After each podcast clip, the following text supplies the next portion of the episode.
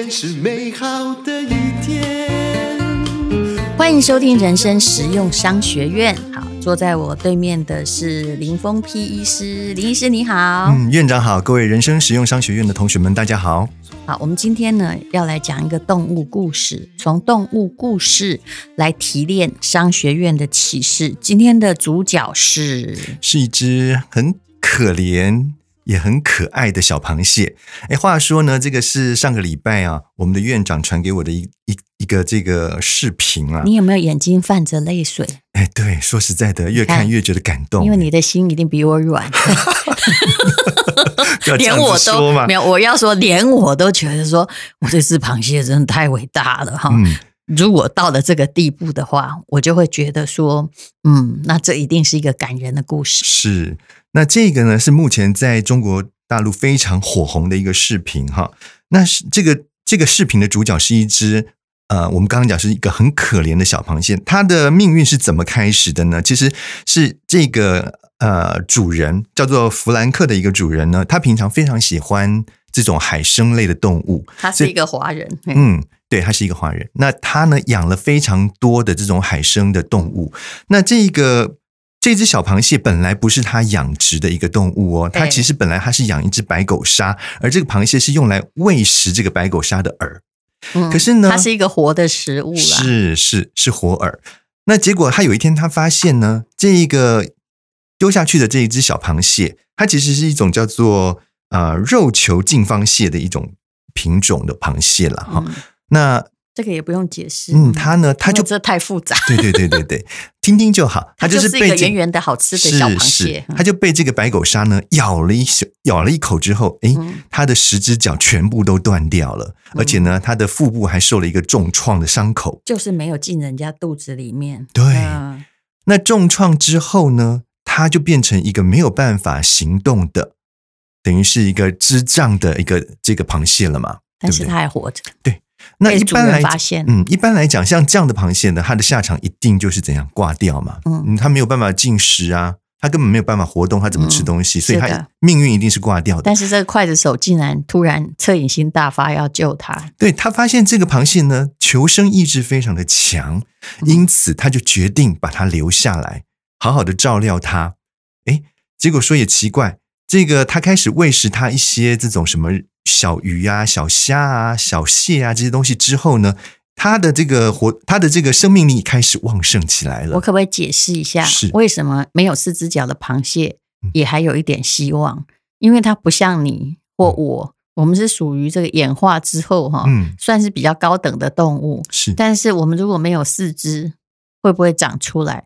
答案当然不会，可是螃蟹你要了解它，你把它的脚砍断，他们会断螯求生，有没有？是他们会慢慢长出来。所以当他发现这只受了重伤，哈，手脚都被吃掉的螃蟹的时候，他其实有仔细检查，哎，他有一只脚，嗯，好像有长出一点肉芽，因为它在求生。还没这么快，还没这么快，还没吗？对，还没有这么快哦。他是喂食了，它大概到了第十七天的时候，嗯，哎，十二天的时候，它开始发现。它的那些断枝啊，慢慢慢慢的长出了大概四分之一长度的这个肉芽出来。嗯，哎，这个就让激起了他这个好奇心，他想说，哎，没想到这个断枝是可以再生的耶。所以呢，这应该是生物课知道的。对他来讲，他可能是觉得很新鲜了。嗯、结果在过了几天，到了第十七天的时候，哇，那那些断枝长出了一半了。嗯嗯。那这时候，腹部的那道伤口也慢慢的愈合了，所以他就觉得他很神奇。当低等动物的好处就在这。对不起，对这感人故事我不要插嘴，来继续。嗯，嗯，所以呢，他就继续的喂食它，哎，真的可以看到他一天一天的不断的蜕变。到了第二十天的时候呢，他已经几乎快要变成他原本没有受伤时的状态了。但是你要知道，这些甲壳类的生物哦，对，它们要变大。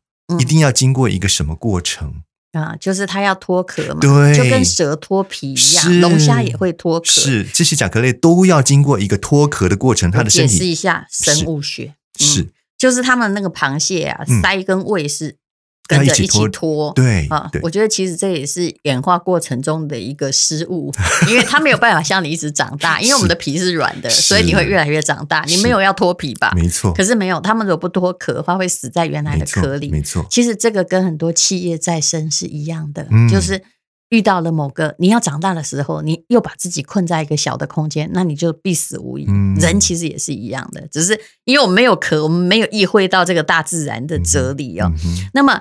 它，因为它要脱壳。如果是你有没有想过，人类强行帮一只脱不下壳的龙虾或者是螃蟹脱壳会怎样呢？你以前应该是念医的啊，生物。对对对对，像这种呃，以外力强诸在这些生物上面，而剥夺它自己本身应该做的事情的时候，其实是。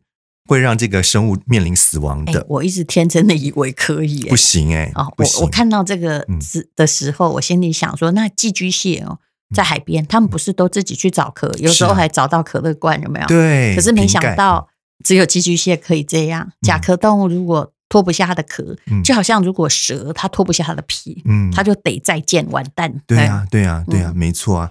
所以呢，它是不能够。自己帮这个螃蟹去做脱壳的动作的，还是必须要由螃蟹自己本身来完成。可是他就会觉得说，像这样这么脆弱的一个螃蟹，可能它对他来讲，这个脱壳是一个非常非常巨大的一个一个伤害。可能他会在这个脱壳的过程当中就会挂掉，因为他本来体质已经不好了。没错，嗯嗯，结果刚好在这个时候呢，他呃刚好去放了这个五一长假了，所以呢，他没有办法目睹这个螃蟹。整个脱壳的过程，而且他也不敢寄予厚望，他也不知道回来以后会变成什么样子。没想到呢，他回家一看，哇，这只螃蟹完全脱胎换骨，它真的脱壳成功，嗯、而且而且有手有脚，对，完全变成一个正常的螃蟹。然后他呢，还帮这这个 这只螃蟹呢找到了一个女伴。啊 对不起，故事有到这里吗？有有有有，故事有到这里。我是看到他活了，我就没看下去了。我已经感动的帮他找到另一半呢。然后他就下了一个呢非常可爱的结论了。他以这个《航海王》里面的一句话作结，就是呢，奇迹只会降临在不言放弃的家伙身上。哎，这会让我想到淡如的一句名言，叫做怎样？呃，乐观会降临在。好运会降临在乐观开朗的人身上。其实这不是我的话啦，这是法国文豪伏尔泰的话，只是我把它翻译成这个样子。是是是，其实他叫谢坚强，但他他不是姓姓谢名坚强，他姓的是螃蟹的蟹。这只螃蟹的故事因为有流传，所以有名字。哎，其实它长得就像我们平常菜市场的那只小花蟹，对不对？没错没错。好，所以呢，呃。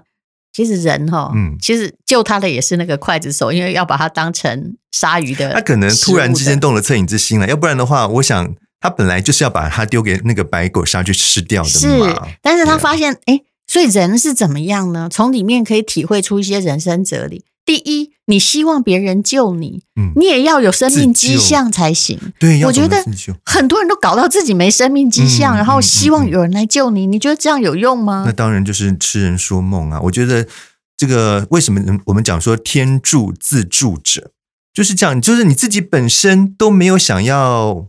活下去的那种动力的时候，你要给别人看，说你看我还有机会，我还想要有机会，就有人来帮你。没错，就像如果一个企业面临到一个经营上的危机的时候，如果你自己都不想积极的去重整这个企业，让它有起死回生的机会的时候，你怎么去盼望说，哎，这个什么，比如说银行来贷款给你呀，哈，或者是其他的资助者能够继续投资你？对不对？人家都觉得说你自己都放弃你自己的希望了，怎么可能我会再投资你？你有看过半泽直树吗？有啊，嗯嗯，当然他的原著跟他的改编以后的剧本是有一段差距。对，但是其实我你有时候你站在银行来想想，嗯，也是这个样子。没错，如果你今天去看他一个人，他没有任何抵押品，嗯，好，他要来跟你贷款，嗯，其实你不要以为一定要有很。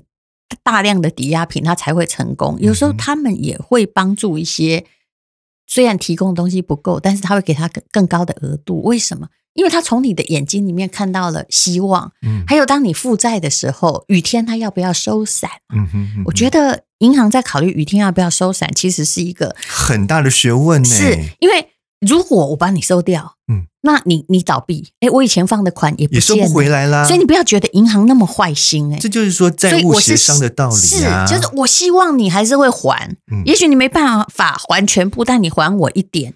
可是你去协商的时候，真的到那不得已的那一点哦。嗯你是不是能够给别人感觉到说，哎，像一只断手断脚的螃蟹，是那个小脚已经伸出来了，你到底有没有机会新生？你讲到这件事情，会想让我想到演艺圈不是有一位叫做周思杰的这个，嗯、他是我的朋友，对，他就曾经因为负债非常的高，嗯，然后去跟他所有的债务人哦，债权人。去做一个债务的协商嘛，他就是很诚恳的坐下来跟人家讲说：“你们要让我有赚钱还你们的机会。你们现在把我剥夺光的话，我根本就没有赚钱的能力。”对，他最感人的就是他的电话是开的，是啊、就你半夜你也不用来问候我爹或我娘，是但是我开着我在还钱，我没有逃跑。哎，慢慢这就是展现最大诚意啊！是，所以他后来跟那些，而且他。为什么会负债？也是倒霉嘛，火烧掉了嘛。是，然后当然还有加上一些，有些厂商是他们都会遇到一些联合诈骗呐、啊，嗯嗯、就是那那个有时候也不得已，但是他后来就慢慢慢慢的就是把自己也顾得好好的，嗯、然后发展新的企业，然后债也还掉了。嗯、不过这当然中间有十几年。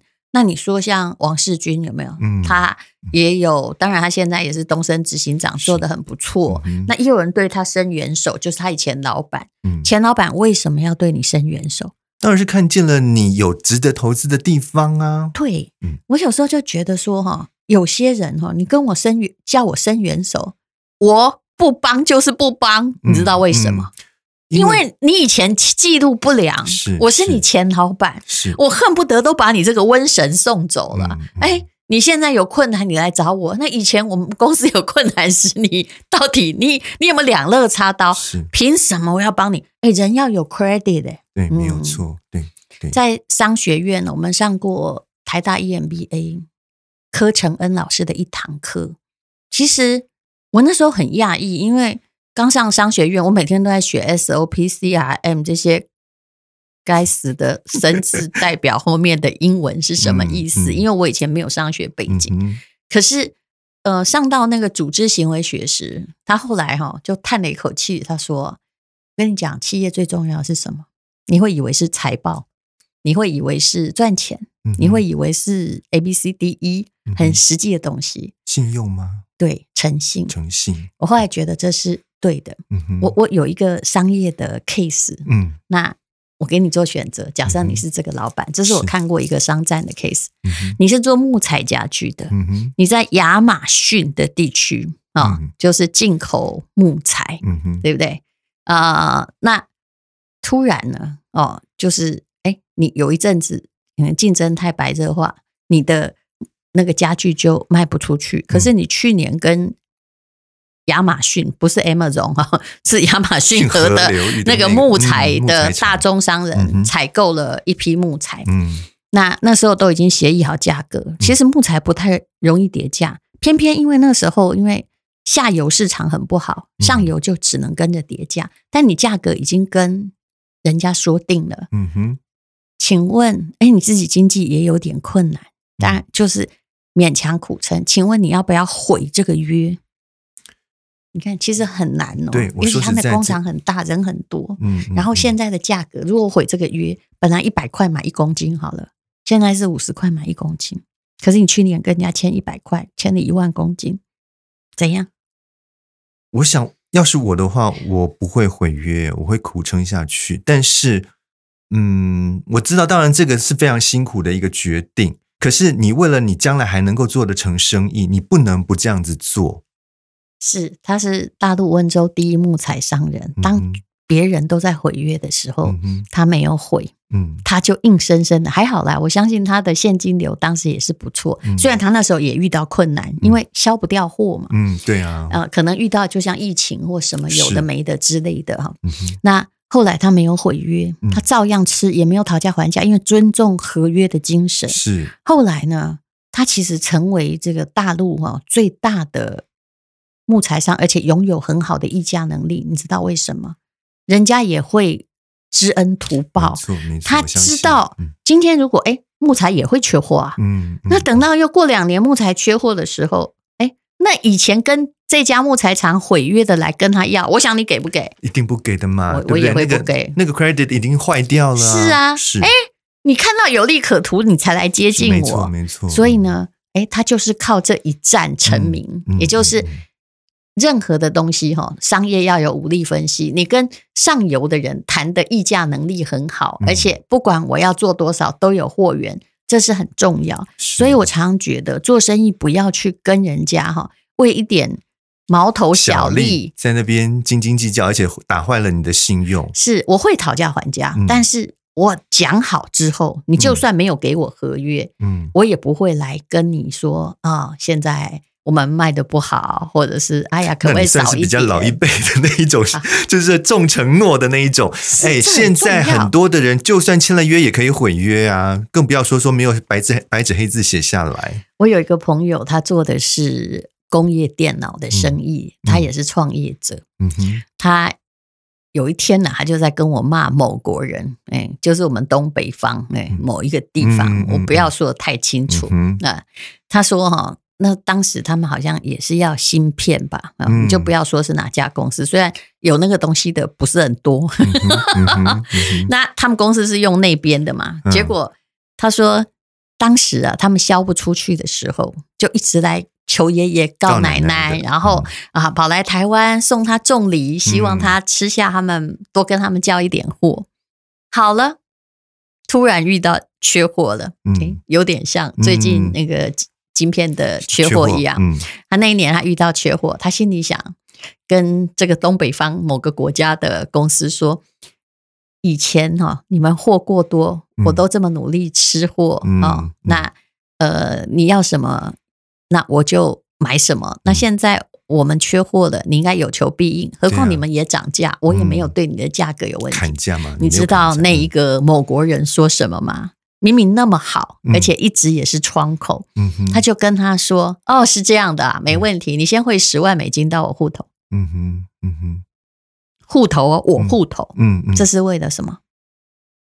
为了什么抽回扣啊？这是什么意思？就是你先贿赂我啊！哦，对啊，就是我这朋友真的深痛恶绝，嗯嗯、觉得这是当然，他把它归因于民族性啊。嗯、我倒觉得那是个人劣根性。嗯，当你人家你求人家帮忙，你身段很柔软，人家求你帮忙，嗯、只是按请你按照原来的合约时，你来收回扣，嗯，这种人还值得相信吗？